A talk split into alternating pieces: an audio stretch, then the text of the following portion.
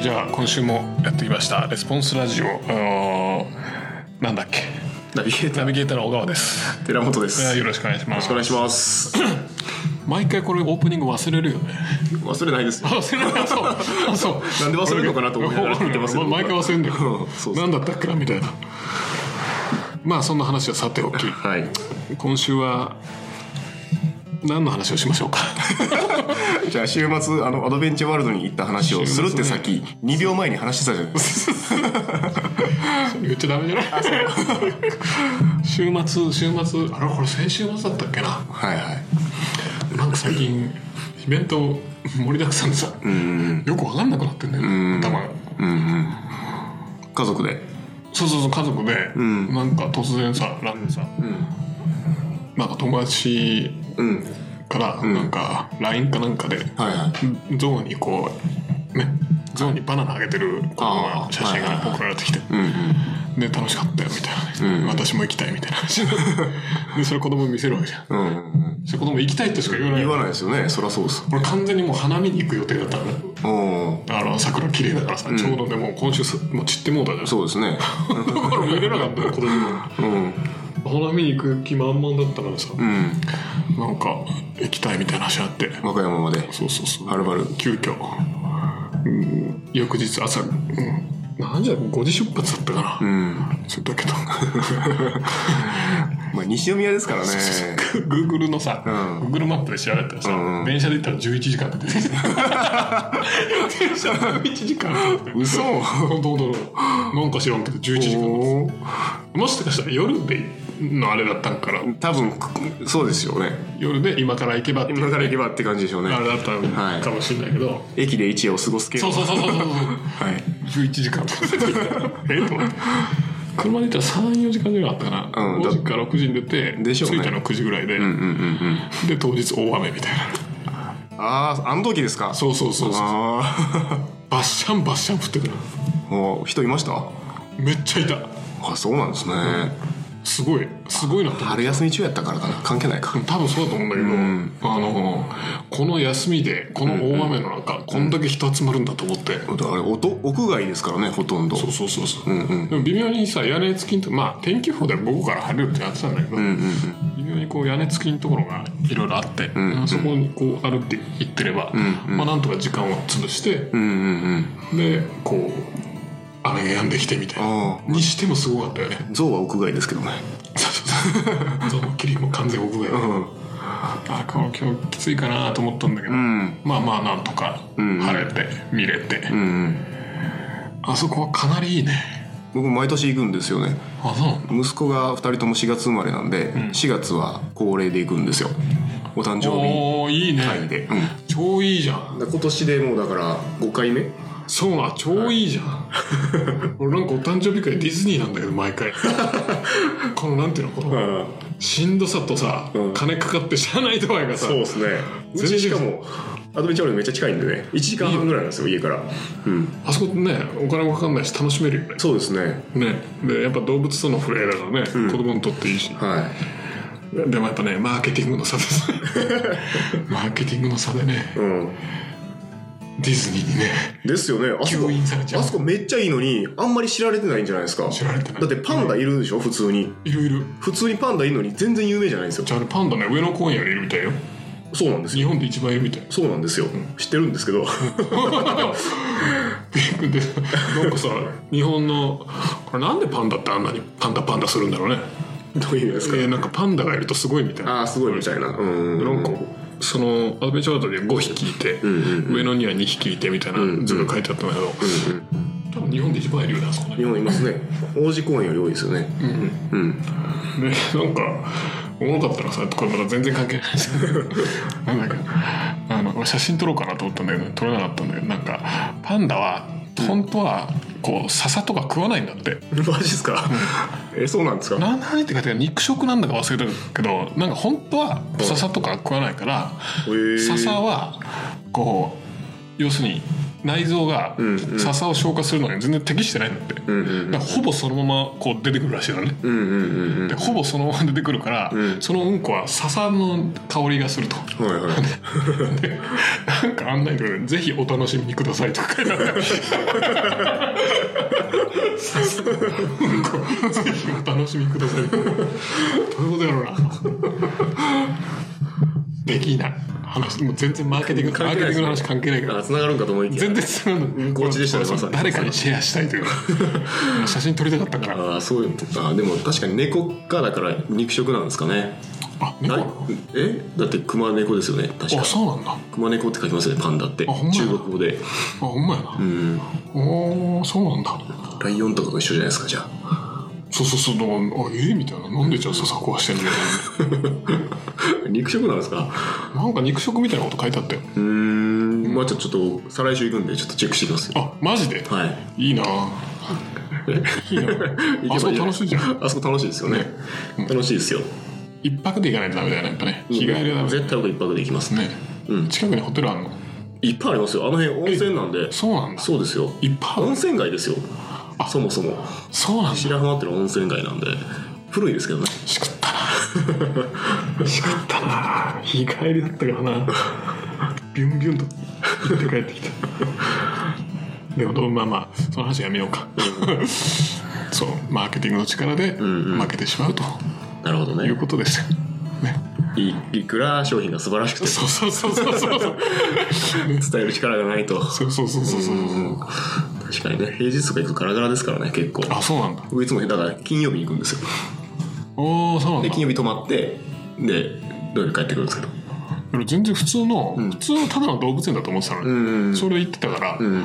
なんかこうテーマパークじゃん。うん遊園地っぽいのもありますしねおおーと思って。そうですよ動物放し飼いされてるところもあるし、しかもなんかにに入場料とか普通に取られるからさ、あはいはいこういうもんなんだみたいな。うんうん的な。的なねささてて さてさて今度ねあのダン・ケネディのコピーライティングの商品が出るんですよすごい技だ ね。すごい技だね。そ こもうちょっとスムーズにつながるつながるイメージだったんですけどすごい今の今のすごかったな。ははい、どうぞ。ごめんなさいいまあコーナーになってましてねコーナーよもやまコーナーから今、そうだねはい、お勉強コーナーに変わりました、おーはいそうそうそダン・ケネディのコピーの制約率を高める93のアイディアっていうういいねタイトル買いだねこれはタイトル買いですねジャケ買いしてほしいジャケ買いだなはい、感じなんですけど、 まあどういう商品かというともともとあのケネディがえっとね参加費100万か120万ぐらいのコピーライティングのセミナーをやったんですねワークショップみたいなやつ、200か3泊かぐらいのやつででそれに参加できたのが10人ぐらいしかいなかったんですけど、まあ、その時にケネディがこう、まあ喋ったコピーライティングの tips みたいなやつを、あえのっとねヒントですね、そういうのをまとめて、えーまあ、93個にだいぶ頑張って編集してあの分かりやすいようにまとめたというほうほうほうそういう商品なんですよえ結局そのそのものだとん分かりづらかったってこと、まそうですねちょっと分かりづらかったですねあ参加者のやつだもんねうん、10人がなんか自分のセールセーター持ってきてでそれに対してああでもないこうでもないっていうディスカッションがこう収録されているのできついねちょっときつかったんですよね英語で聞くにはちょっときつい その場にいればねその場にいれば全全然あれだったんですけど、なので、まあ、どうしようかって社内で考えた時に、まあ、ヒント集みたいなしたにした方が、まあ、結局その参加者もそのケネディからのヒントを聞きに来てるわけなので、うんまあ、受け取れる価値というのは一緒かなと、うんうんうん確かに確かに、ケネディすごいよねすごいしか思わないけ どこれ面白いですよねこれ、うんじゃあいくつかいくつかそれについてちょっとねまず1 1からいく1個目2個目がちょっと面白いかな あそう面白いというか1個目2個目しかまだ見てないです いや僕は見ましたよ全部ね、ああはいはい、今この場にこう出てるのがね、じゃあ説明してくださいよお勉強のコーナーだと勉強のコーナーそうですねまあ一番最初 にのしツッコミ入れるから載っているのは、えーまあ、実はライティングそのもののテクニックでなくて、まあ、コピーを素早く書く方法みたいな、うんうんうんここの人早い早いっていうか大量だよねむそうすごいですよねねアウトプットがアねウトプットすごいですよね なんかこう本当なんかテンション下がってくるぐらいアウトプットあるよね、うんすいませんっていつも思います、いつまでたっても自己嫌悪から抜け出せないぞみたいなちなみにね NoBS マーケティングニュースレターあれケネディ4時間で書いてるらしいですよマジではい 毎回マジではい絶対終わらせるって4時間でマジではいすごいねすごいですこれでし ょ4時間えこれ4時間なんそれ4時間で書いてますシャレにならんなうんなんでこんな早いんだろうねやっぱ積み重ねだろうね積み重ねですよねねもう30年ぐらいじゃんこれやってんのうん40年だっけ30何年かなキャリア的には40年ですよね優勢では20何年だよね二十何年ぐらいですやねっぱ20年書き続けると違うよね20年一つのことをやり続けるだって体験したことない俺うん今だ13歳ぐらいからですかねで しょなんか空手やってるとかそういうレベルじゃん,、うんうんでも空手も20年続ければいないよね、うんうんしかもこのこの週なんていうかな うん毎日かける時間こんだけかけて20年ってなかなかないですよねすげえな、未体験ゾーンだなどどうなんだろうねもうすらすら書けるようになるのかなねえ例えば生産性にそのどうやって早く書くかっていうのがここに、まあ、そのヒントがいくつか載ってるんですけど、まあその一つ目が、まあ、コピーを素早く書きたければ時計とにらめっこするというあ今の話今の話4時間で書くっつったら4 4時時間間で書くと決めたら4時間で書くあケネディはいつもなんかこう言うんですよね自分自身に対するその時間の約束守らない人が多いっていうふう にほー今耳が痛いです痛いですよねじゃあライティングとかこういうなんていうかなわかるわかるクリエイティブ待ちでしょ、うんそうそうそうそうそうクリエイティブの神様待ちでしょ 振って振ってこなければ一文字も書けないみたいなそうそうそうそうあるんですよねなかなか振ってこないし ねどうして最終スワイプ使ってガリガリって慌てて仕上げるみたいなねだから最終スワイプっていう考え方的なのがケネディがいつもなんかこうダメだとダメだって言ってるところで最初からスワイプ最初からスワイプですよねえここにもどっかにあったと思うんですけどあ全く白紙の状態から書いてはいけないっていうあーヒントがやっぱある結局あれだよねこうなんていうかなあのビジネスかどうかだよねそうそうそうそうそうそうそうビジネスなのかそうアそうそうそうートなのかみたいな話ですよ振ってくる系はアートだよねってくるけどあとですねでもアートやりたいよねただのエゴですよこれね勘違いもう本当その通りまさにねこうエゴなんだけど、やっぱこういう仕事ってね、うんこうやりたくなるよねやりたくなりますねアートにね、発明したくなりますよ、うん、でもなんか結局うー発明したものも、うん後から見ても大したことなかったりとかんするわけじゃん、うんうんその場の自己満足だけじゃん、んね、まさにエゴだよね、うんなんかあ忘れたけど結局クリエイティブクリエイティブになろうとなればするほど結局アウトプット少なくなるみたいなね、あ誰だったか言ってたけど、あうんうんうんまさにそれだよねう、んうんうんうんもうビジネスなんだから ねはいはい時間と売り上げとね、はいはいまあ、ROI じゃんそうですよねね時間ですよね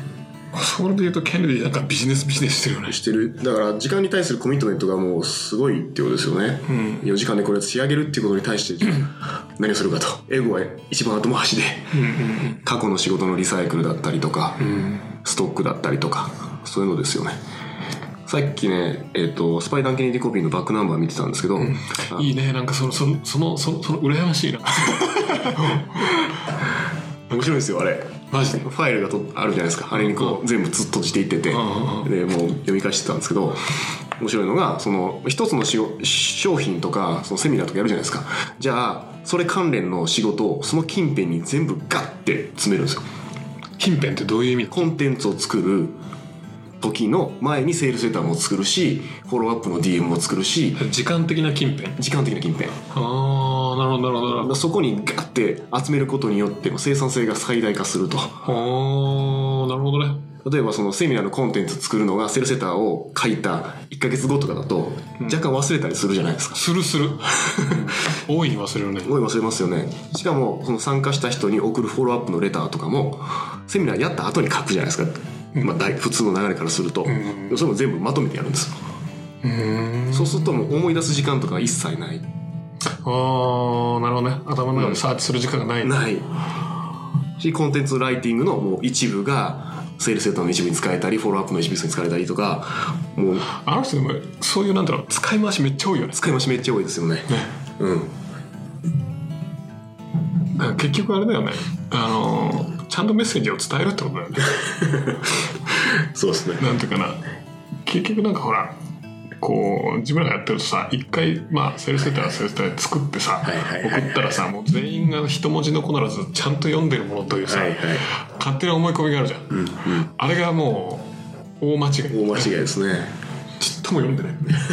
サブヘッドぐらいしか読んでない間違いですねトラインとかだうんからそういう意味でこう E メールでバラバラにしてこう、うんねフォローアップに使うとか、うんうんあはがきにするとかんうんいうのはすごい賢い戦略だよね、うんちゃんとなんかね自分がやった分のこうアウトプットが最大ねうん活用されてるっていう感じがするしねそうですね伝えるっていうのがすごい重要ですよね結構ねやっぱどうしても作る方にねあそうそうそうそうそうフォーカスしちゃうよねはいでも俺違うのがレスポンスとか聞いてるのは社長がほとんどじゃん、社長とかだとそうでもないのかなああコピーライターじゃないからってこそとうですそかうそうそうそうそうそうどうなんだろう、うーんでもやってて楽しくなっちゃうよねなっちゃいますねうんまあコピーに限ってはじゃないけどねうん結局商品制作とかもそうだようね、んうんうんちゃんと時間決めてどれだけやるかってこともね、うんでも時間決めると実際生産性あるからねありますねなななんだってそれがなんかの実験で出てたんだよね学生症候群だったかうんなっていうのがあって、はい結局うーん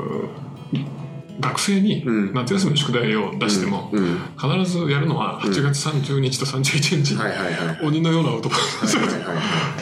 はい結局それがなんかこうプロジェクトとかうんやるときにうん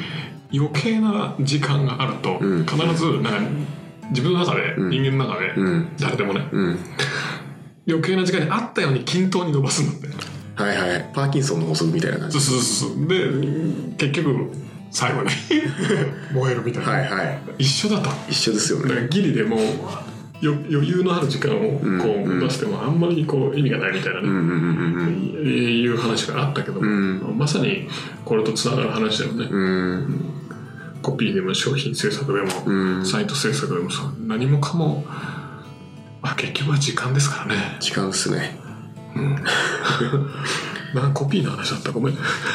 やコピーの話なんですけどでもこれ一番に出てきますからね93項のうちの一番に来てます、すごいねコピーライでも大型プロジェクトを平均5つか7つ同時進行していますと すごいねすごいですねすげえまあこの人会社経営してないからなマネジメントはしてないからそういう意味では、うんうんそうなのかうなでんきるのかなまあにしてもにして もにしても強烈なアウトプットだよねうんなるほどねははい何の話だったのっいまあという商品が出るので楽しみにしておいてくださていいう話だよねコピーの話全然出てこないからまず時間の話かいやまあでもあれですよ時間すごい永遠のテーマというか結構重要かなり重要なテーマですもんねうんうんだってノウハウを知っても時間かかってたらあんま意味ないですからねそうなんだよねうんで結局必ず戻ってくるよねここねもうきますね逆にこうテクニック知れば知るほどこうなんか自分の中に OK が出せなかったりとか、英語がいっぱい出てきたりとか出てくる出てくる出てくるこのテクニックまだ入れてなかったみたいなテクニック主導なりますよね、はいそうじゃないと完了させることですねもうね結構ね起業家タイプの人ってそういう人多いら多いみたいよ要はスタートさせるの得意だけどああ完了させるのが苦手とだあからいろんなもんスタートさせて、はい全部中途半端になってああで新しいもんスタートさせる、あうんあの昔あのマット・フューリーっていう、はいあのサイコサイバルティストさはいはいあれが言ってたんだけどもあ彼もすごい起業家タイプの人間で、うんでものすごい成功してんだけどね、うんあのまだ全然ダメだった頃に、うんね、いろんなもんやりかけてうん途中で、ねうんやりっぱにして、うんで、あのー本を書こうと思って、うんね3色4色書いたらまた新しい本書こうと、あでまた3色4色でまた新しい本書こうと、はいはいねその俺もう全然完了できない時に結局奥さんにカツを入れられあたうん中国人なのよはいはい中国人奥さんだね今スタートするのはもうやめ ていいから一個のことやり遂げろって言われうんたで最初に一一番最初にこう書いた本が、うん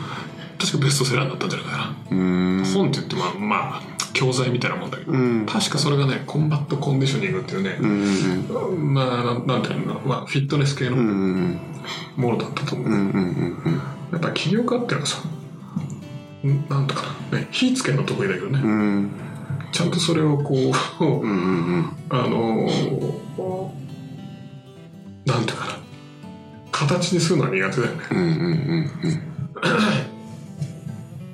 なんかそんなプロファイルの診断とかなかったっけ起業家と実行者とマネージャーとどの子なんだっけ違うかうん何でしたっけねなんかあったよねなんかありましたねガーバーガーバーじゃないかガーバーだっけまあちょっと話がん関係なくなってきたので、今ドゥワーあちこちに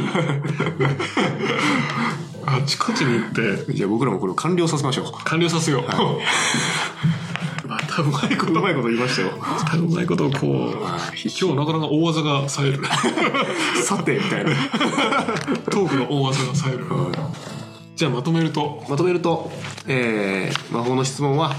じゃあ、まあ、コピーであろうが、まあ、それ以外であろうが、この時間で、その、まあ、仕事を完了させるためには、どうすればいいかという質問を投げかけて、えー取り組むと。完了させることだよね完了させることですね。完了させる前に新しいものを始めるなというね、じゃあそういうわけでさよなら。